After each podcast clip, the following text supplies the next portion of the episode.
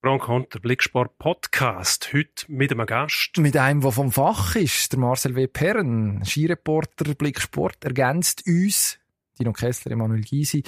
Äh, wir stümpern uns ja eigentlich ab, sonst Woche für Woche mit gefährlichem Halbwissen. Jetzt kommt einer, der uns Was in der genau. Woche vor Sölden sagt, wie das in Sölden nachher rauskommt, wenn der Skiweg anfängt.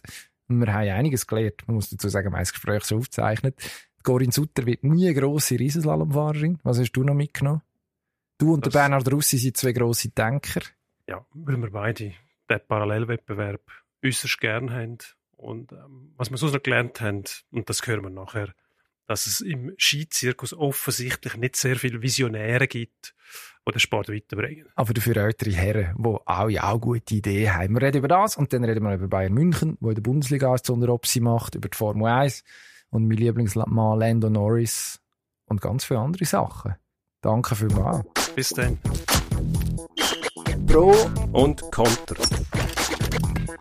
Sportstreitgespräch mit Dino Kessler. und Emanuel Gysi. Geht los. Grüezi miteinander. Bronconter Blicksport Podcast. Hallo? Heute mit einem Hoi. Dritte Stimme. mit einem Special Guest. Wir haben nämlich endlich einmal einen Experten bei uns im Studio. Der Marcel W. Perren, Ski-Experte vom Blick. Mehr Nähe geht eigentlich nicht zum Skizirkus, als wir haben. Und darum versuchen wir das heute ein bisschen aufzuschlüsseln. Die Ski-WM Weltcup fährt an am Wochenende in Sölden auf dem Gletscher. Da haben wir ein paar Fragen dazu. Und ähm, wir unterhalten uns mit dir, Marcel, grüezi wohl, Grüezi Dino, hoi Emanuel. Über ähm, die Chancen, die Aussichten vom Schweizer Team und was es sonst noch so gibt. Ich habe nach dieser Amo- Anmoderation habe ich den grösseren Druck als der Roter Martin Sölden. Immerhin, siehst du. Ja, äh, irgend, Ich kann nur verlieren. das ist hervorragend. So geht es uns Woche für Woche. Wir haben äh, die recherchiert und festgestellt, dass bei den Frauen alle verletzt sind, außer der Lara, die für uns etwas kann, etwas holen aus Schweizer Ja, aber, Perspektive. aber man muss auch sagen, viele sind verletzt, die in Sölden gar keine Rolle würden spielen. Also Corinne Sutter hat jetzt im Riesenslalom mehr im Leben noch nie wirklich etwas gerissen und sie wird das in diesem Leben wahrscheinlich die hat wertvolle Erfahrungen gesammelt dort wahrscheinlich. Aber eigentlich kann ich nur einleiten. Darum brauchen wir die als äh, Mann von der Mannenseite vom äh, Schweizer Skisport. Und äh, also ich meine, man kann ganz banal anfangen, aber wahrscheinlich ist es die entscheidende Frage in diesem Sölden. Auf wer müssen wir überhaupt schauen? Ja, es werden die üblichen Verdächtigen sein. Also aus Schweizer Sicht ist es ganz klar der Marc Godermatt, der Loic Meyer, Gino Caviezel, letztes Jahr dritt auf dem Hang, dem Rettenbach-Gletscher, extrem gut. Und der Schuss der Mürisee. Und äh, aus internationaler Sicht sind zwei Supertalente aus Norwegen sind zurück. Lukas Braten und der Felix McGrath. Braten, der letztes Jahr in Sölden gewonnen hat ähm, hat sich wie sein Kumpel McCross nachher in Adelboden schwer verletzt. Aber was ich so höre, sind die wieder voll da. Und dann gibt's natürlich noch den Alexis Penturo. Gesamtweltcup-Sieger, der, der uns letztes Jahr die grosse Kugel hat vermasselt im Frühling. Äh, und der in Sölden immer stark. Das werden so die sein, auf die wo wir äh, müssen schauen drauf.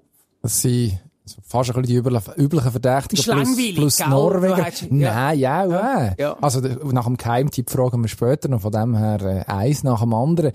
Was ich, was ich mich immer frage, das sollte, das ist so, das steht so völlig allein in der Landschaft irgendwo, be bevor es nachher äh, mit irgendeinem November mit äh, je nachdem Levi oder Nordamerika losgeht. Was also kann man aufgrund von Sölden nachher schon etwas ableiten, seriös, über einen weiteren Saisonverlauf? Ja, auf jeden Fall. Also ich meine, äh, in Sölden wie bei den restlichen Rennen von dem Winter, es findet auf Schnee statt und es geht durch blaue und rote Tor. Fünf Franken ins Phrasenschwein. Dino staunt, der lernt da Ja, laufend Neues ja. dazu. Ich als Journalist, ich finde so Katastrophe, weil du machst die Leser, äh, machst du Kickerig auf das Rennen, dann gibst du ihm ein ordentliches Vorspiel und äh, dann geht's dann nachher einen Monat fast bis zum nächsten Orgasmus in Lake Louise. ist ein bisschen lang, oder? Also, es die, die, Pause macht eigentlich keinen Sinn. Es gibt einfach einen grossen Gewinner, oder, von dem Ganzen, oder einen Pusher, dass man das Rennen so früh macht. Das ist die Ski-Industrie. Die sagen immer, oder, dank dem Sölden wird der Verkauf der Ski Ende Oktober, Anfang November gewaltig angekurbelt. Die brauchen das Stimmt darum macht man das so. Ich sage ja immer, der Skisport interessiert, wenn wir ganz ehrlich sind, nur in der Schweiz und in Österreich. Im Rest der grossen Welt ist das nicht wirklich ein Thema. Und ich habe immer das Gefühl, mein Onkel und mein Cousin in St. Stephan im Berner Oberland, die wissen auch ohne Sölden, was sie für Ski kaufen Aber Zahlen sprechen eine andere Sprache. Also ich habe mir die Zahlen einmal geben von Atomic, von Head, von Rossignol. Das ist tatsächlich so. Die verkaufen in der Schweiz und in Österreich nach dem Söldenwochenende mit am meisten Ski. Wie ist denn das mit dem Schnee in Sölden? Ist das vergleichbar mit der Präparation, die man sonst hat auf der Piste? Oder ist es ein bisschen etwas anderes? Nein, das ist ganz anders, oder? Und das ist ja der Grund, warum, dass die Teams normalerweise im Spätsommer auf Südamerika gehen. Weil du den Gletscherschnee, den du in Zermatt hast, den du in Sasfee hast, den hast du eben nur bei einem einzigen Weltcuprennen. Und das ist in Sölden. Und jetzt willst ja du dein Material optimal abstimmen für den ganzen Winter. Und darum musst du eben normalerweise auf Übersee, also sprich auf Argentinien, auf, auf, äh, auf Chile oder auf Neuseeland gehen. Jetzt gibt es ja auch noch Klimadiskussion, die wird zum Teil sehr militant geführt, auch wenn es um den Sport geht, betrifft nicht nur den Skizirkus. Was entgegnet man den Kritikern, wenn sie sagen, ähm, spinnen ihr eigentlich jetzt noch auf einem Gletscher rumfahren? Ja gut, man muss fahren, oder? Solange das noch gibt, der Gletscher, oder? so kann man es auch sehen. Und ich glaube, wahnsinnig lang wird es tatsächlich nicht mehr geben, weil ich bin jedes Jahr schockiert, wenn ich im Sommer auf Zermatt gehe. Ich gehe seit 20 Jahren regelmässig auf den Gletscher und du siehst es wirklich von bloßem Auge, von Jahr zu Jahr, wie der Gletscher zurückgeht. Das ist, das, das, das ist wirklich krass. Also, es bedeutet ja, wenn der Gletscher mal nicht mehr rum ist, das sind ja unsere Trinkwasserreserven auch. Ich warte dann immer noch auf das ultimative Urteil, Urteil, was dann ist. Haben wir dann kein, kein Wasser mehr, sterben dann Flüsse ab? Oder wie sieht's aus? Ich versuche immer, das nicht zu vermischen. Es geht ja beim Sport auch darum, dass man sich mit den aktuellen Themen beschäftigt. Gleichzeitig soll man das nicht zu militant machen, sonst müssen wir nämlich alles verbieten rundum. Dann müssen wir die Eishallen schliessen, die sind auch nicht klimaneutral. Man muss wahrscheinlich Fußballstadien schliessen. Man darf nicht mehr Skifahren, man dürfte nichts mehr machen. Ja. Muss man gleichwohl aber irgendwie einen Mittelweg finden und vielleicht sagen, liebe Leute, auf das Sölden verzichten wir in den nächsten Jahren einfach, weil wir es uns nicht mehr leisten können. Aus, aus PR-Gründen auch. Nicht unbedingt, weil man sagen könnte, wenn ihr auch noch auf den Gletscher geht, dann stirbt er noch schneller ab oder zieht sich noch schneller zurück. Ich glaube, das hätte man ja können widerlegen, dass es eigentlich keine Rolle spielt, oder? Eben drum, und darum kann man es meines Erachtens auch durchführen. Also ich glaube, es sind nicht die Skifahrer, äh, wo zwischen August und September intensiv in Sasfee und in Zermatt trainieren, die Schuld am Gletscher sterben. Und ich glaube, äh, es macht auch nicht wirklich etwas aus, oder? Wenn man jetzt in Sölden Ende Oktober das Skirennen fährt, wenn das Skigebiet für das Publikum sowieso schon irgendwie Anfangs Oktober aufmacht. Also Ja, dann müssen wir es grundsätzlich verbieten. Oder? Oder? Und ich glaube, das ist ja eben das Problem von dieser militant geführten Diskussion.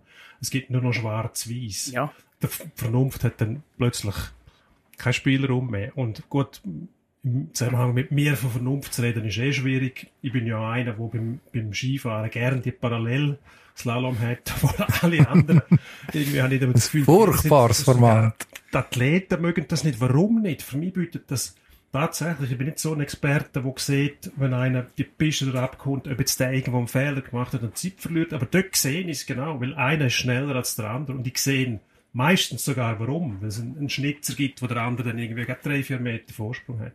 Absolutes plausibles Argument. Und es gibt ja Haufen Rennfahrer, die dir zum einem grossen Teil recht geben Aber es gibt einfach drei Gründe, die gegen das Format sprechen, so wie es jetzt ist.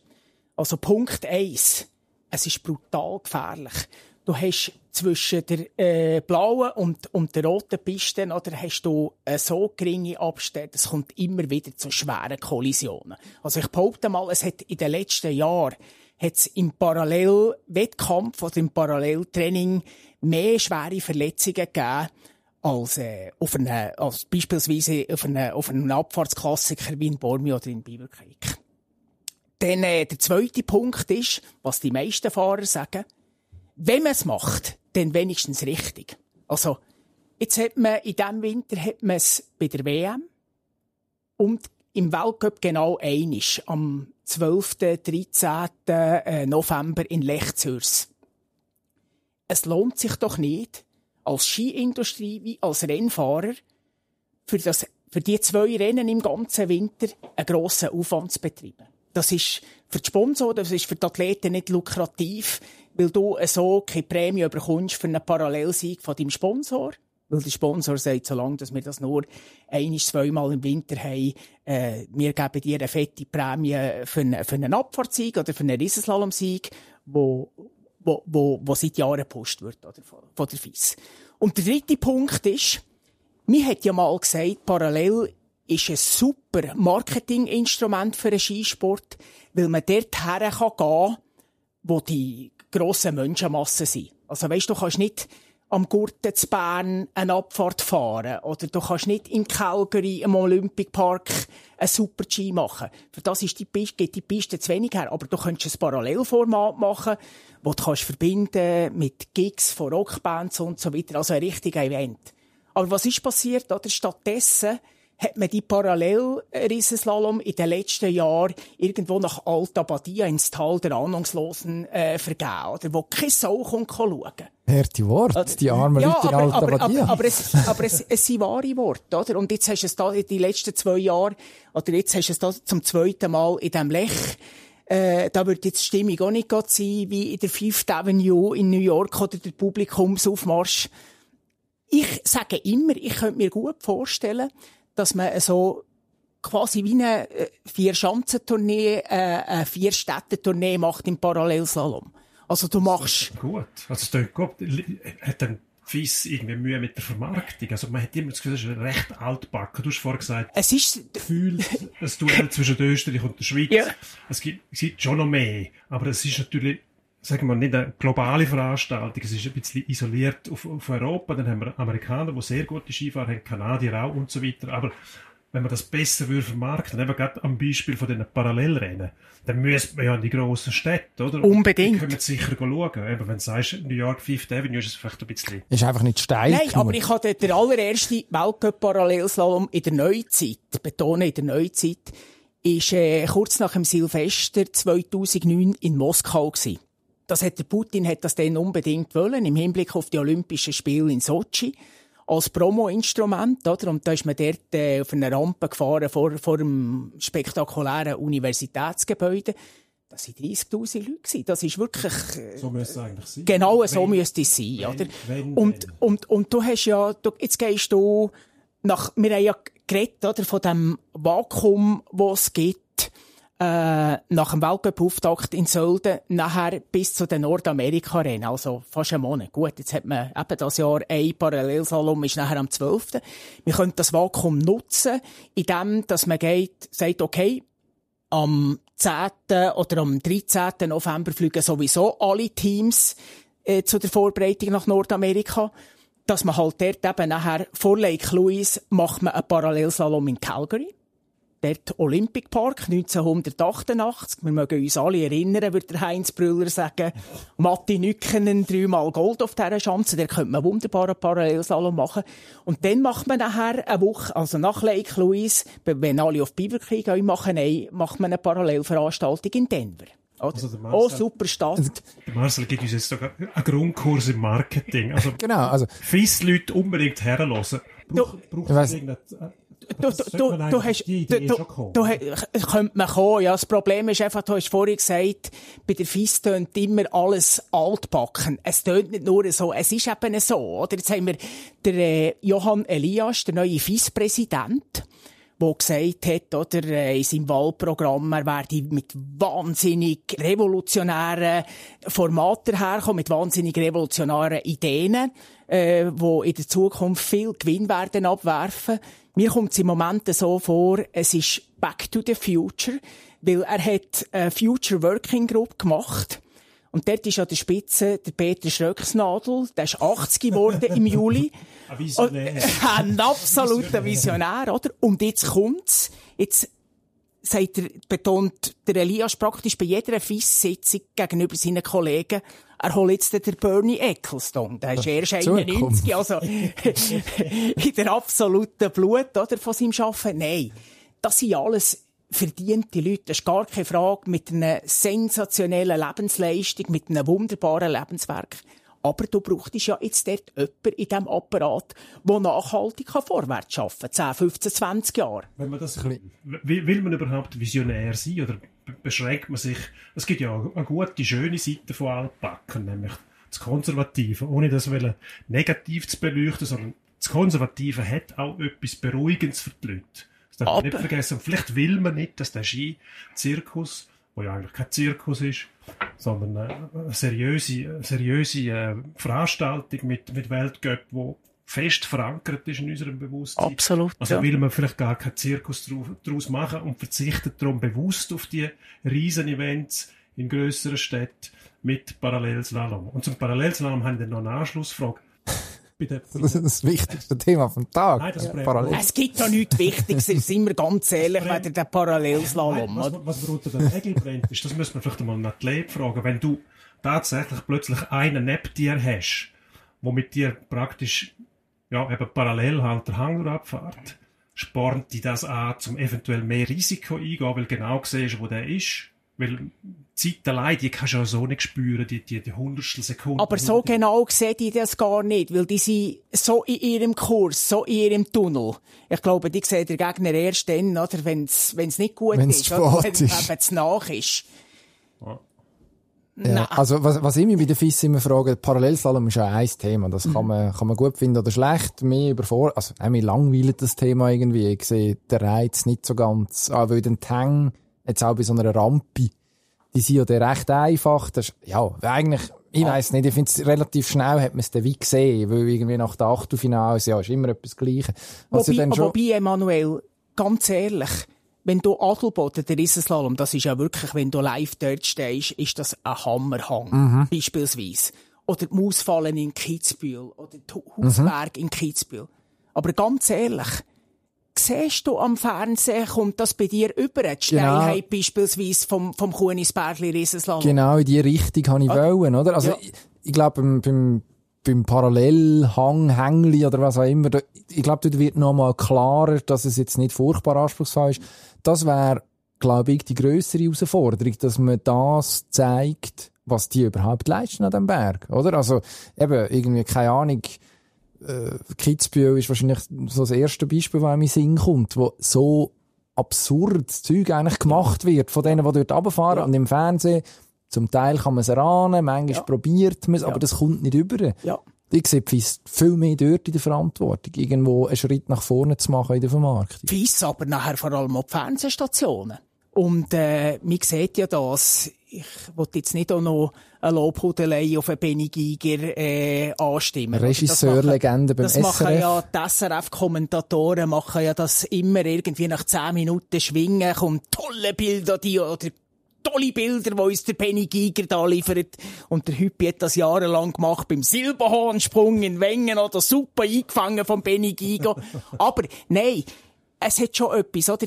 Die, die, die Rennen im, in den Mutterländern vom Skisport, in, in der Schweiz und in Österreich, dort merkt man eben auch, oder, dass dort wirklich die, die Fernsehleute dort mitschaffen und sich jedes Jahr überlegen, wie kann man eine Einstellung noch spektakulärer rüberbringen. Aber eben in Italien beispielsweise, in Bormio, so eine geile Abfahrt, Stelvio, also ich behaupte, das ist mindestens so anspruchsvoll wie Kitzbühel. Dort ist, glaube ich, seit 95 Jahren der gleiche Regisseur von der Reihe, würde auch gut ins Swiss Alpine Komitee reinpassen, altershalber. äh, in, in, in Frankreich, in Val d'Isère, ist es genau gleich. Da fehlen dir einfach, oder, die, die, die prickelnden Einstellungen, weil es die einfach, weil es die einfach zu wenig interessiert. Und mir ist das dann so eingefahren, ich habe mal, äh, in Kitzbühel eine Besichtigungsfahrt gemacht, wo der Kevin Schwanz, die legendäre Darf Nummer fahren, 34, genau, 500er, äh, Grosswidersacher von Wayne Rainey und von Mick Duhan. Weiss Gott, ein wilder Hund. Der ist, und auch ein guter Skifahrer, oder? Aber der war kreidebleich gsi, wo er unterhalb von dieser Mausenfalle gestanden ist. Und er gesagt, das, das, das glaube ich nicht, oder? Dass dort irgendjemand, oder? Mit 120 Sachen dort abschießt. Das ist unvorstellbar. Und das habe ich dann nachher, habe ich, habe ich gedacht, ja, es müsste wirklich einmal jeder, der an einem Stammtisch die bösen Sprüche reisst, oder, müsste dort mal, oder, unter dieser Mausfalle stehen. Es wird kein einziger, auch nur annähernd noch irgendwie, oder, von, äh, einen dummen Spruch machen während Da- dem Rennen. Das ist das, was man von jedem Olympischen Spiel sagt. Es müsste bei jedem Event, egal was es ist, ob es der 100-Meter-Sprint oder meinetwegen Snowboard Halfpipe, müsste einfach eine normalsterbliche Person versuchen, Genau. das vorher zu machen. Das sehen wir und dann sehen wir Profis. Und dann reden wir noch. einmal. Jetzt haben wir den Skisport schon repariert, wie wir es alles besser müssen Ja. machen. Ich finde, eigentlich, Also der eigentlich, Dino ist der neue Schröcksnadel, oder? Und ich bin, ich bin der neue Elias. genau, so ungefähr machen wir es. Jetzt, Da ist Rücksnadel, weil ich fast so alt bin wie der, oder? Wie meinst du das? Oder Optisch, auch- auch- auch- optisch, oder? optisch, optisch. Ein ähnlich ist, der Schröcksnadel ist ja ungefähr gleich gross wie der Tisch da. Das Ah, schon. Aber es ist ein Ja, höherer ja, Tisch, ja, ja. muss man dazu sagen. das Es ist ein sehr höherer Tisch. Ah, das ist jetzt gemein. Also, jetzt müssen wir über das Sportliche noch reden. Wir haben uns nämlich, äh, der Marco Odermatt noch rausgeschrieben, liegt er relativ auf der Hand, ist Riesenslalom am Wochenende, ist unsere Hoffnung im Gesamtweltcup. Äh, du kennst ihn, ja, wie nicht Mengen wahrscheinlich sonst. Letzte Saison hat es relativ knapp nicht gelangt. Wir haben lange von, dem, von, dem, von dieser grossen Kristallkugel geträumt. Wo steht der da jetzt? Was, was dürfen wir am Wochenende konkret erwarten? Er ist noch besser geworden, behaupte ich mal. Er ist vor allem kompletter geworden. Es hat im letzten Winter hat's eigentlich ein Rennen gegeben, wo ihm ja wirklich in die Hosen ist, oder generell der Schweizer Riesenslalom-Mannschaft. Die WM. Das war die WM gewesen und dort in der Analyse ist man zum Schluss gekommen, dass die Franzosen, die den ersten Kurs, den ersten Lauf haben ausgesetzt, uns der ganz schlau haben angesetzt, indem Hinterlist. dass das gesetzt haben, wo der Schweizer nicht liegt oder nicht gelegen ist. Und dass sie Korrekt. langsame Kurs, äh, sehr drehende Kurs. Und äh, auf das hat man der, der, dort hat man den Hebel angesetzt in der Vorbereitung. Die haben sehr, sehr viel in stark drehenden, verhältnismäßig langsamen Läufen trainiert. Und äh, ja, die, die, die Schnelle hätte natürlich die zügige Kurssetzung, oder? Die hätte natürlich nicht verlernt. Also ich behaupte, der Marco ist kompletter als im letzten Winter. Das trifft aber auch auf seiner kongenialen Teamkollegen Meyer, äh, Mürisee und, und, und Gavietzel zu. Also das heisst, wir fahren jetzt alles in Grund und Boden nächsten Winter. Ja, wir werden sicher eine sehr gute Rolle spielen. Also ich, ich, ich behaupte, wir, wir werden mehr Riesenslaloms gewinnen in diesem Winter als im letzten. Letztes Jahr hatte der Marco äh, in Santa Catarina und in Kranz Kagora hat er gewonnen. Ich behaupte, er gewinnt das Jahr mehr. Gesamtweltcup. Ja, auch dort stufen er nochmal stärker ein, weil er sich in den Speed-Disziplinen nochmal hat können steigern Letztes Jahr ist so, bis Mitte Saison, hat in der Abfahrt schon noch einiges gefehlt. Aber äh, ab Garmisch, und nachher auch ist er der WM-Abfahrt ist er viert worden, ist er auch dort voll dabei gewesen. Und äh, es gibt meines Erachtens nicht Menge Abfahrt, wo der Marco nicht auch in die Top 5 fahren kann. Und da ist der Pantero ist natürlich ganz weit weg im Vergleich zu ihm mit der Abfahrt. Muss der allerdings sagen, dass der Pantero halt noch den Trumpf hat im Slalom. Ein bisschen, eben, ein bisschen besser Slalom fahren. Also ein bisschen, viel besser. Ja, aber er ist ja, der Pantero ist ja im Slalom äh, äh, kein Serientäter. Also er ist nicht einer, der regelmässig in die Top 3 fährt. Und Marco traue zu, äh, dass er in der Abfahrt regelmässig in die Top 5 fährt. Jetzt unser Lieblingsfahrer, Dino, du und ich, Beat Voigt. Ist das nicht der Piero Gross? Ich habe immer... Ah, Fahrer, hat er gesagt. Das Er grosse, muss noch unterwegs. Dino hat ein grosses Herz. Da hat Platz für, für mehr als einen. Natürlich sehe ich lieber immer noch den Piero Gross. Ja. Und dann ist nämlich der Stangenwald vor dem Fahrer im Ziel. Das es ist sehr schön. Brille Fleck nach dem zweiten Tor. Nein, ja. Voits, den hat man einfach gern. Aber wenn man nicht mitlebt, sage ich jetzt mal, jedes Rennen verfolgt, sondern sich die, die Anlässe rauspickt, dann ist der Beat Voits einfach, ja, es ist auch gemögigen, oder? Das, Ist es so, ja. man, man hätte den einfach gern. Und dann nimmt es ein Wunder, wie erfolgreich wird er sein, kann er sein, soll er sein, hat er, hat er überhaupt noch Druck auf sich, zum, zum irgendetwas gewinnen, so gefühlt, Olympia. ja gut, das ist, Das Ding ist einfach, dass er extrem gut mit Druck kann umgehen kann. Darum äh, ist das bei ihm wirklich äh, kein Problem. Aber klar, er setzt sich selber äh, nochmal gewaltig unter Druck. Der war- kann in diesem Winter Geschichte schreiben. Er könnte der Erste sein, der zum fünften Mal in Serie die Abfahrtskugel gewinnt, wo man ja sagt, das ist der wertvollste sportliche Titel.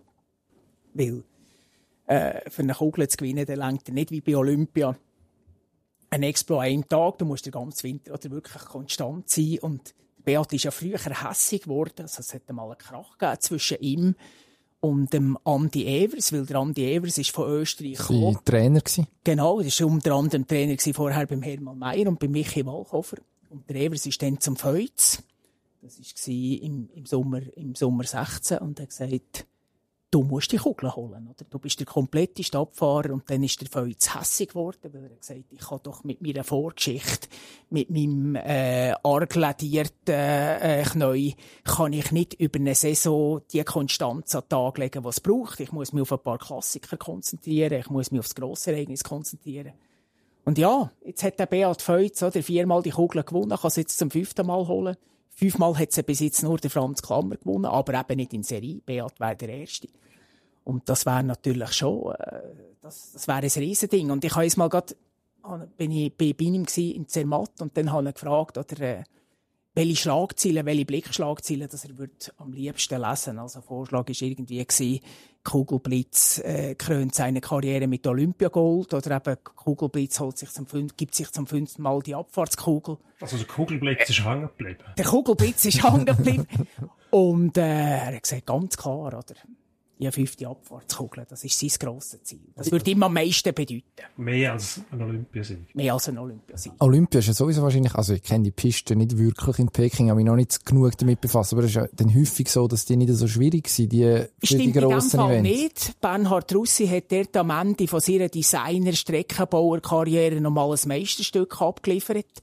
Hat alles aus dem Gelände rausgeholt und mir sagt, oder, das ist das Kitzbühel des Asiens. Der Feuz sagt zwar, ja, ist einfach Kitzbühel des Asiens. Ja, die Konkurrenz ist nicht so Genau, gross. oder? Nein, aber es ist wirklich, es ist wirklich sehr, sehr selektiv. Äh, vom, vom Gefäll her, von den Sprüngen her, vergleichbar mit Sochi 2014, was ja dann eine Hammerabfahrt war.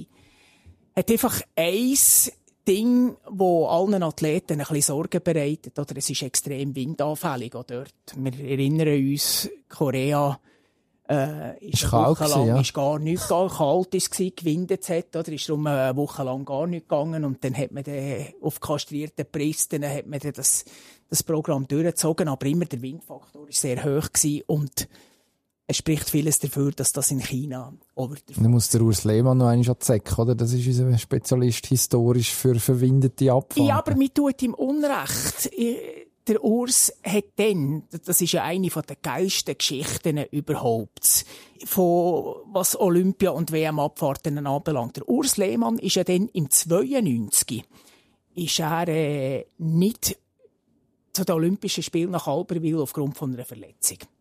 Und dann hat er gesagt, ich nutze die Zeit und gehe auf Japan und gehe mich dort im Hinblick auf die WM-Abfahrt in Morioka vorbereiten auf die äh, ganz besonderen Bedingungen. Witterungsbedingungen.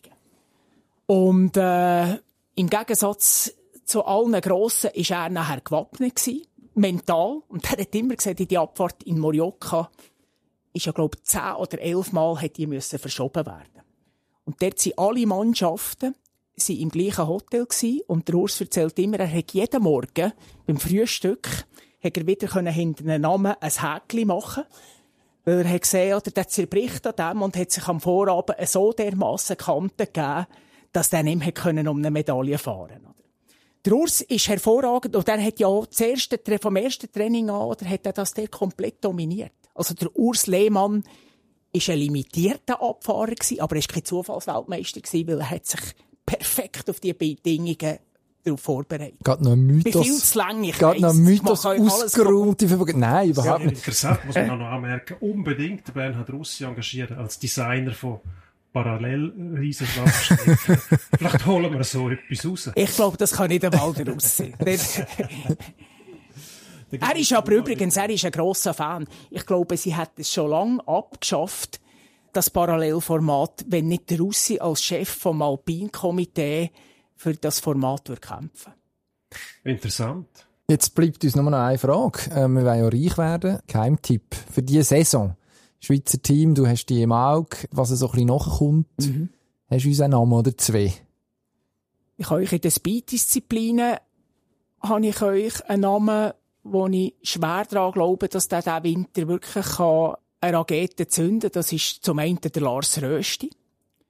Der war äh, Juniorenweltmeister ja. im 19. und hat dann nachher gerade bei seinem ersten Weltcup-Einsatz ist er in die Top 15 gefahren, was vor ihm nur im Beat Feuz gelungen ist. Und er macht Werbung fürs Schweizer Ei mit äh, genau. Claim Rösti und Ei, was grosses Kino ist. Absolut, ja. Für uns Schweizer mindestens, ja. Ähm, ja, das stimmt. Ich weiss nicht, wie sie im Ausland gesehen wird. Vielleicht wird es in Österreich auch viel Schweizer eingekauft, nur wegen Lars Röst. Ich glaube, es gibt, da sind wir wieder beim, beim Wert vom, vom Weltcup oder beim Interesse vom Weltcup. Es gibt, glaube ich, abseits von Schweiz und Österreich gibt es keine Fernsehstation, wo irgendein Skirennfahrer Werbung macht. Nein, der Rösti ist einer, der hat in den letzten, letztes Jahr hat er ein bisschen Pech gehabt, weil halt die Dichte, oder, extrem gross ist, ist er, ist er fast nicht mehr zu Weltcup-Einsätzen gekommen, hat sich vor allem müssen im Europacup profilieren, das ist ihm aber allerdings gelungen, er unter anderem seinen ersten Sieg im Super-G gefahren. Und dann kommt der weitere Nidwaldner im Speed. Er tönt zwar überhaupt nicht wie ein Nidwaldner, das ist der Janik Schablo welsche Eltern, aufgewachsen im Kanton Nidwalden, der hat ein riesiges Potenzial Abfahrt und Super-G.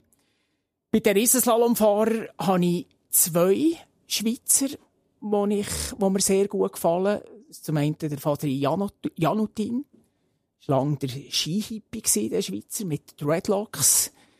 Ähm, die hat er abgeschnitten, weil er Sportler, der müssen, ja, genau, und sagt, er sei jetzt noch viel agiler.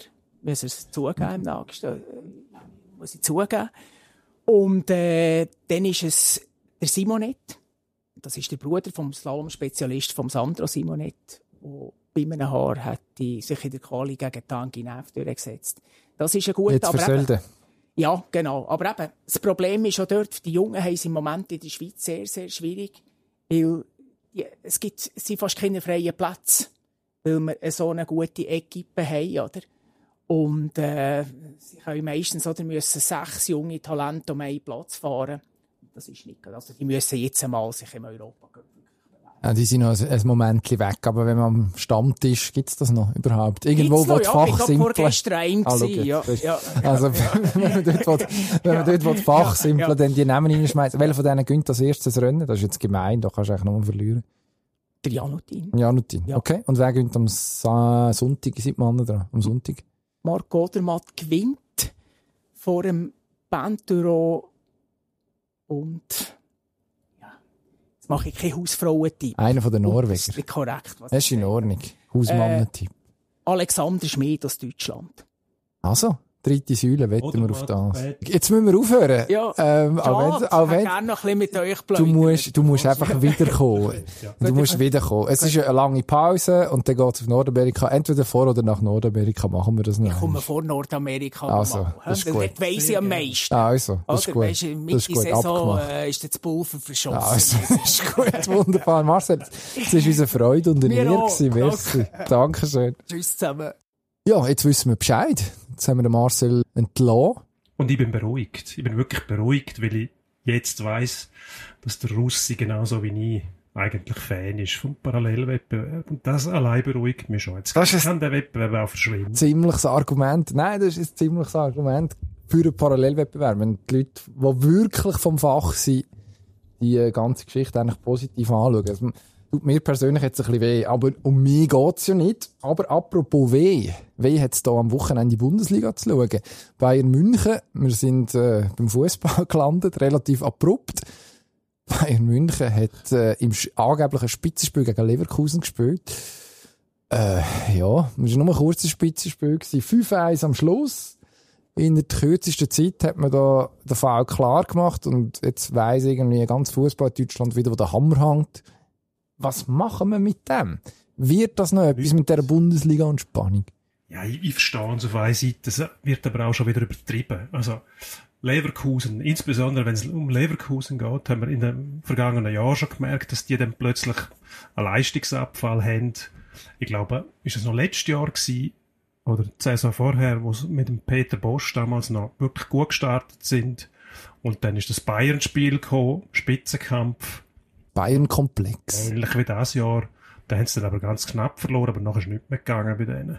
Ich glaube, die Eintracht aus Frankfurt hat es ja vorgemacht, dass man sogar in München kann gewinnen gegen die Bayern. Ich glaube, man macht sich so ein bisschen zu einfach, wenn man dann sagt, die sind einfach unschlagbar. Es kommt schon ein bisschen darauf an, wie man an die hergeht. Das glaube ich schon, aber es ist... Aber natürlich, sie haben nicht mal hintereinander Meisterschaft geholt. Also natürlich, das Argument dafür, dass es jetzt wirklich mal spannend wird, gibt's eigentlich nicht. Nein, also für mich ist ein grosses Alarmzeichen ist, dass der Alfred Draxler, das ist ja der, ich weiß gar nicht, was die offizielle Titel ist, bei der Bildzeitung so eine Fußballreporter-Legende. Ich weiß nicht, was, sie aktuell, äh, was seine aktuelle Jobbezeichnung ist, aber ich würde jetzt gefühlt sagen, sehr nah am FC Bayern und dem FC Bayern München auch eher wohlgesonnen. Also für uns nicht Bayern-Afficionados, ja, mittreibt er tendenziell eher zur Weiss geschaut. Sogar er hat jetzt gefunden, Bayern mache Bundesliga zu einer langweiligen Veranstaltung. Und dann hat es also weit abgeschneit, wenn sogar der Herr Draxler das gemerkt hat. Das Problem ist, dass er nichts ändern will. Er sagt dann, ja, wir können natürlich die Fernsehgelder nicht anders verteilen. Aha. Und das Draft-System, gut, da hat er wahrscheinlich recht, das Draft-System kannst du nicht etablieren. Also eigentlich Nein, muss alles bleiben, so wie es ist. Aber es wäre schön, wenn es wieder Spannung gibt. Er, ist, er gibt ihn relativ schnell auf, aber er hat das Problem erkannt. Das beruhigt mich auf eine Art schon ein bisschen. Ja, gut, Gelder könnte man schon anders verteilen. Können wir gut. Weil auch der FC Bayern bleibt an den Engländern nicht dran, mit den Millionen, die er, er kassiert aus diesen TV-Verträgen. Aber die anderen würden vielleicht einen Schritt aufholen, was nicht bedeuten würde, dass dann schlussendlich Bayern können schlagen, weil die mit, mit einer erschreckenden Regelmäßigkeit auch einen Haufen Geld kassieren in der Champions League. Und das ist die Basis für den Fortschritt, was sie dann machen. Und gleichzeitig werden Bayern auch von den Engländern abgehängt, weil dort einfach noch viel mehr Geld im Umlauf ist. Mehr Scheich. Also entweder, wenn man das regulieren will, was ein Eingriff in den Markt wäre, dann müsste man zuoberst anfangen und bis unten durchziehen. Ja, unbedingt. Aber dann müsste man wahrscheinlich auch aufhören mit einer so einer wie heißt die Con Intercontinental League oder Conference League, das ist Super Constitution, Nein, das Flugzeug. Champions League, es gibt Europa League Europa und dann gibt es Conference ja. League. Aber dort fängt es schon an, oder? Und am Schluss alle europäisch spielen, dann ist ja das gar nicht mehr besonders. Ja gut, es sind, es sind vor allem... Es geht auch um die Auswahl. Ich finde, die Europa League hat eher gewonnen durch die Conference League. Wo jetzt irgendwie, die Europa League hat so neben ihn, vielleicht ist es Zufall diese Saison, aber hat so neben ihn so ist wie früher der Göpp, der Göpp-Sieger. Also, also klassische Mannschaften, die jetzt aufeinander losgelassen werden, das gefällt mir noch. Das muss ich sagen. Es ist ja dann auch eine Abstufung zwischen Conference League und Europa League im Level, wo jetzt nicht, also sind einfach mit der Gießkanne nochmal massig mehr ähm, Teams dazukommen. Das finde ich, ich weiß nicht, ob das das Problem ist. Ich, ich, ich habe einfach das Gefühl, man müsste, ich glaube, es müsste die Liga die Sache in die Hand nehmen, weil selbst wenn die Engländer jetzt auf Jahre raus, um es mit dem grossen Franz Beckenbauer zu sagen, auf Jahre raus würden Europa dominieren, irgendwann würde das denen doch auch langweilig. Also wenn die anderen Ligen sagen, hey, Gut, es scheitert dann schon Spanien oder zwei grossen und überhaupt. Ach, es ist vertragt. Sportlich Mehrwert ist ja gar nicht mehr das eigentliche Ziel, sondern die Vermarktung, die global. Wenn man sieht, wie das Menu, glaube angefangen hat, mit dem in, in Asien sich als Marke zu etablieren und welchen unglaublichen Return, dass die haben durch das. Sei es nur Merchandising, ähm, auch Bewegung im, im TV-Markt, dass Millionen, Millionen von Leuten die Spiele schauen, was Neugelder generiert ob es denn da auf die einzelnen Ligen noch drauf ankommt. Das wissen wir ja schon lange, dass die einzelnen Ligen durch die übergeordneten europäischen Wettbewerb mehr oder weniger entsaftet werden, sagen wir es mal so, weil einfach dort nicht mehr genug Substanz ist, weil von der FC Bayern geht es eigentlich nur darum, in Form zu bleiben, damit er in der Champions League Ja, und nachher gönnt man bei der... braucht er hin, hin, und wieder aber auch eine Herausforderung. Gönnt schnell 5-1 bei mir in Form bleiben, oder? Also, nein, das ist so das absurd. Ist, es ist absurd, ja, aber solange das nicht von oben gelöst wird, dass man nämlich die internationalen Wettbewerb einschränkt irgendwo durch und dafür sorgt, dass alle mit, mit, ähm, mit den gleichen Elementen messen. Das funktioniert doch nicht, wenn, wenn ein englischer Club kann zurückgreifen auf äh, Dann müssen wir am Schluss gleich. Wie viele Millionen, 100 Millionen und die anderen sollten gleich gut sein mit, mit 10% von dem. Ja gut, man müsste natürlich eben... funktioniert an dem, Es gibt anekdotisch schon mal einen, der die schlagen kann, natürlich. Ja eben, und das ist ja nachher, das ist dann immer das Feigenblatt, irgendwie Leicester City in, äh, haben wir jetzt kürzlich schon gehabt, dieser Stelle, ich weiss, man muss jetzt nicht alles noch wiederholen, aber vor nicht allzu langer Zeit in der Premier League, wo man mittlerweile schon würde sagen, es wäre nicht möglich, weil die Reichen mittlerweile auch so gut schaffen, dass es nochmal schwieriger geworden ist. Jetzt kannst du nicht mehr einfach nur mit Hirn alles gut machen, sondern die anderen haben jetzt auch Hirn. Das macht es dann schwieriger. Eben, man muss abgesehen davon sagen, auch dort ist nicht der ärmste Mann von der Weite dahinter gestanden, ähm, bei Leicester. Also dort hat man dann schon auch, äh, äh, relativ vermögenden Besitzer gehabt. Also, äh, ja, das, da, die, da, die Fußballromantik erschließt sich mir nicht zu 100% von dem Leicester-Titel, abgesehen davon. Aber ich glaube, also auf europäischer Ebene, ich kann mich täuschen, aber ich glaube, auf europäischer Ebene ist, ist der Zug sowieso abgefahren. Ich glaube, jetzt geht's für Ligen wie die Bundesliga darum, tatsächlich irgendwo daheim attraktiv zu bleiben für, für die eigenen Leute. Also wenn man schaut, die zweite Bundesliga ist mittlerweile mindestens von den Namen her mindestens ebenbürtig, wenn man die Werders, Schalkes, HSVs, Fortuna Düsseldorf und Konsorten irgendwie anschaut. Und ohne jemandem jetzt näher zu treten, aber Mainz, Hoffenheim und Augsburg, ja, zusammen mit Kräuter Fürth, machen dann halt die erste Liga schon Part mit dieser Ungleichheit an der Spitze zu einem, ja, ich finde, das macht es wahnsinnig schwierig, dem wirklich so die volle Aufmerksamkeit zu schenken. Schade. Aber es ist irgendwie fast logisch, wenn man, wenn man in einer Liga mit 18 Mannschaften Clubs hat, die völlig andere Interessen haben, während man Clubs eben hat, du hast Fürth angesprochen, steigen auf, die haben wahrscheinlich einfach im Sinn, in der Liga zu bleiben, was zum Teil auch sehr gut gelingt. Also Union Berlin zum Beispiel aufgestiegen, sich etabliert, in der vorderen Ränge sogar können etablieren. Man sieht, es ist möglich, auch ohne die grossen, die grossen Millionen, aber viel weiter kommst du nachher nicht mehr. Das- ist, ist es vielleicht gar keine so schlechte Idee, wenn man sagt, sollen sich die, die, die allergrößten Clubs spielen doch nur noch untereinander, weil die merken dann schnell mal, dass das auch langweilig wird. Wenn es keine kleine mehr gibt, gibt es nur noch grosse, dann ist die Spannung durch. Aber das weiss ich ja nicht. Die Super League wette ja gern. Also, also die Clubs, die sich in der Super League zusammengeschlossen haben, das ist eigentlich das grosse Problem von denen. Die haben gefunden, ja, wir machen einfach unsere Version von der Champions League, die wir nicht können verpassen und würden aber dann, weil wir so grosszügig haben, sind schon auch noch im heimischen Match shooten und in dieser Liga mitmachen. Ähm, also ich, ich glaube, mittlerweile muss man sagen, wenn es um so eine kompetitive Balance geht, äh, Liga von den 20 Besten von Europa oder von den 20 Reichsten von Europa, meinetwegen, die einfach untereinander spielen, ja, ist nicht das, was der Fußballtradition entspricht, aber wahrscheinlich wäre es sportlich die interessanteste Variante. Wobei Fußballfunktionäre würden wahrscheinlich auch da einen Weg finden, um das relativ schnell wieder ad absurdum zu führen. Jetzt, Spannung ist in einem anderen Sport dafür extrem gegeben im Moment. Am Wochenende ist die Formel 1 in Übersee. Die sind ein bisschen schneller als die Skifahrer dran. Man ist äh, in Texas, in Austin.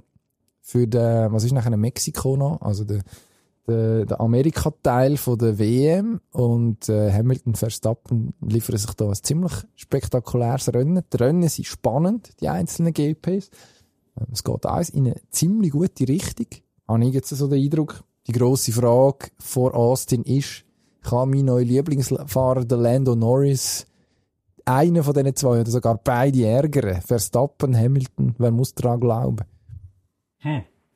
Austin eher eine Mercedes-Strecke, würde ich sagen. Wobei, man muss auch wissen, der Verstappen kann auf jeder Strecke mitheben. Er muss sein Auto gnadenlos überfahren.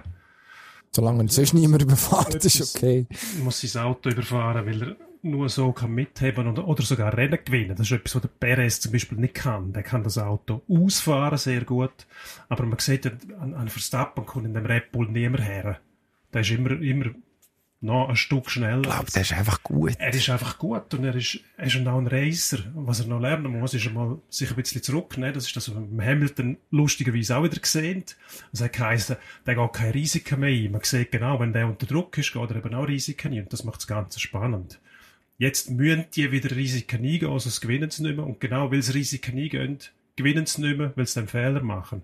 Und so sollte Rennsport eigentlich funktionieren. Das permanent unter Druck sein, dann zeigt sich die Wahrgröße vom Pilot. Natürlich in der Formel 1 halt noch mit der Problematik, dass die einen Kerren viel schneller sind als die anderen, was zum Beispiel Wie der Bundesliga. Indie-Sport nicht gibt. Oder? Die sorgen dafür, dass die Chassis so ähnlich sind, dass wirklich Piloten den Unterschied ausmachen. Was ist jetzt Gut. mit dem Norris? Das ist die Interessiert- Frage. Interessiert in dem Fall weniger. Der Norris ist sicher ein Weltmeister von der Zukunft. Sehr jung, blitzfrech, sehr schlau im Rennen, außer wenn er mal sich weigert, Reifen, Reifen zu wechseln, wenn er, wenn er schon sieht, dass es regnet. Aber auch das hat er müssen lernen. Ob es in Austin vielleicht auf das Treppli als Nummer drei könnte sein, wenn Hm. die anderen vorne kein Seich machen. Vielleicht nehmen sie sich auch gegenseitig aus dem Rennen, das wäre möglich. Was nehme ich da mit? Winterpneu sollte ich drauf tun. Unbedingt Reifenwechsel ist ein Habe gutes ich Termin Stichwort. für nächsten Mittwoch. Schon.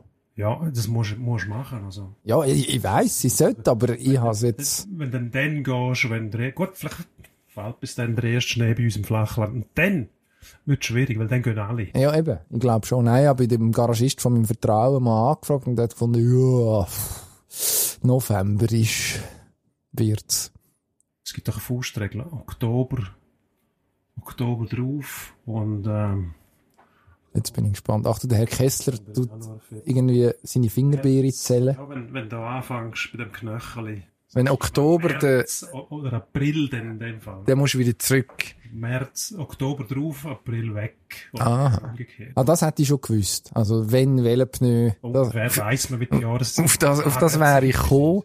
Also, warum gibt es eigentlich nicht, dass man, wenn man den Winterpneu drauf tut, schon, warum kommt man denn nicht schon den Termin für die Sommerpneu über? Das frage ich mich. Das kannst du sicher machen. Das müsste ich vielleicht mal einfädeln mit, das äh, mit dem Das ist sicher eine grosse Auswahlmöglichkeit.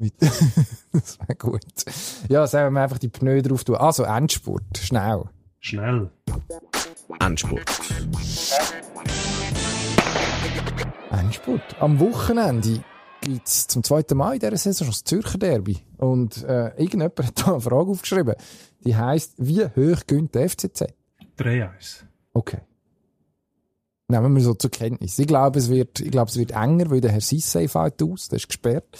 Und in letzter, in letzter Zeit Torgarant war, ja auch äh, das entscheidende Goal geschossen hat. Dann sage ich 2-0. Und nach meinem äh, glücklichen 4-0-Tipp im korrekten letzte Woche äh, Schweiz-Litauen, mich äh, freundlicherweise der Lukas Werder, unser alter Kollege, der uns leider abhanden gekommen ist, zu der Konkurrenz von 20 Minuten, mich noch darauf angesprochen. Ja, ich habe es nicht einmal mehr gewusst, dass ich kann sagen, es war ein reiner Zufallstipp gewesen. Falls irgendjemand je von mir will wissen, wie ein Spiel geht, ich habe keine Ahnung, wer soll das wissen? Ah, der Lukas Weder ist jetzt bei 20 Minuten. Das hast du nicht gemerkt? Das ist Gewinn für alle. Nein. Nein. Also weiter. Würde ich so nicht sagen. Endspurt heisst Endspurt. Also machen wir vorwärts. Ähm, muss ich jetzt fragen? Ja, natürlich. Ich habe zuerst gefragt, jetzt fragst du. Video Assistant Referee. Aus dem Keller raus etwas gar nicht gesehen, wo der Schiedsrichter nicht unbedingt gesehen kann. Ähm, das verblüfft mich, muss ich ehrlich sagen. IB Luzern, ähm, St. Gallen Servet, zweimal einen Entscheid, wo der War eigentlich sehen muss. Und jetzt heisst es schon wieder, den braucht man eigentlich nicht, der War. Nur vorher hat man ja mit dem Schiedsrichter genau das Gleiche gemacht. Der Schiedsrichter sieht nichts. Ist es eine Grundsatzdiskussion, die man führen muss, Emanuel Gysi, oder muss man einfach zufrieden sein, dass es überhaupt Emotionen gibt? Man muss sie führen, natürlich. Also der War, wenn man den vernünftig würde einsetzen würde, wäre gut. Man muss es einfach machen. Man muss es, äh, grundsätzlich Voraussetzungen wären gegeben dafür. Jetzt ist, also, in der Schweiz, sind die Schiedsrichter und die Liga gefordert, das anzubekommen. International gibt es ja ebenfalls Problem. Man kann vielleicht auch bei der einen oder anderen anderen Sportart, könnte man sich etwas abschauen, wie man es könnte umsetzen könnte. Da wäre es vielleicht nicht schlecht, wenn der Fußball von seinem höheren Ross wird oben runterkommen. IB gegen Villarreal, das sind die Nächsten, die Berner Young Boys vom höheren Ross wollen oben runterholen in der Champions League. Sind wir schon auf dem Weg in die K.O.-Phase, also IB. Das könnte Mittwoch zu oben. schwieriger werden, als man sich vorstellt. Vielleicht Villarreal, Vill- Villarreal, wie du so schön sagst, ich glaube 11. oder 12. in der, in der Liga. Also, Das gelbe U-Boot. das ist, also, so einfach ist das nicht. Aber wenn, wenn, klar, wenn man K.O.-Phase will, dann muss man. Ja, so. Also das, Ja, ein nein, für die Analyse kommen die Leute zu uns. Genau. Und NBA-Saisonstart haben. Du bist Experte für Basketball. Und das ist ein grosses Wort. Aber, Wir haben, nehmen wir das mit dem Basketball, ich halt mit dem Tino Gerber, Ex-Schweizer Nazi-Goalie, NHL-Goalie, der gesagt hat, viel zu viel Körbe, ich weiss gar nicht, welche das wichtig sind. das ist tatsächlich das Problem, das meiner Meinung nach nicht einmal wegdiskutiert werden beim Basketball. Häufig musst du einfach das letzte Viertel schauen und dann bist du eigentlich zufrieden oder weißt, was gelaufen ist. Ähm, und dann müsste man die, irgendwann müsste Basketball die letzte Minute noch fixen, wo zu viel gefoult wird. Also, was dann darauf ausgelegt ist, dass man fault, dann gibt es Freiwürfe, so kann man die Tour nur anhalten. Das äh, macht dann irgendwie die ganze Geschichte ein bisschen länger. Ist fast ein bisschen wie der Endspurt. Was man muss wissen zum NBA-Saisonstart. Unser Mann, der Herr Capella, der in Atl- Atlanta spielt, der fährt in der Nacht auf den Freitag an. Die werden äh, es schwierig haben, ihre sehr, sehr starke Saison von der letzten, vom letzten Jahr zu bestätigen, wo man bis in Halbfinale gekommen ist. Eastern Conference Final. Dickes Brett. Aber wer weiß, junge Mannschaft, noch einen Schritt machen. Und Meisterschaftsfavorit, Brooklyn Nets mit dem James Harden, mit dem Mann mit dem buschigen Bart und dem Kevin Durant. Und sollte sich der Kyrie Irving je impfen, das ist der dritte von diesen Ausnahmekönner, dann weiss ich nicht, wie man die stoppen Also, das ist wahrscheinlich, wenn man irgendwo sein Geld drauf wetten, neben dem Podest, Peintureau, nein, oh, was haben wir gesagt? Jetzt habe ich schon wieder vergessen, was der Marcel tippt hat. Oder Matt, Oder Matt Peintureau Schmid, genau, so rum ist es gewesen. Ja, also dann auf die, auf die Netz. Auch wenn wir die, die LA Lakers nicht vergessen wollen. Ganz kurz noch die ZSC-Krise. Die spielen heute am Dienstag gegen Servet, nachher am Wochenende wieder. Wenn gibt's den ersten Sieg, den nächsten Sieg? Dann zieht man sich da an den Schuhbänden aus dem Sumpf.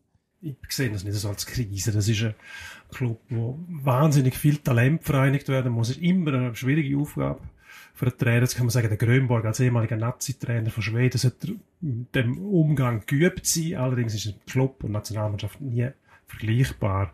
Aber die Egos müssen sich zuerst mal finden. Ich glaube, jeder muss dort merken, mal, was ist genau meine Rolle.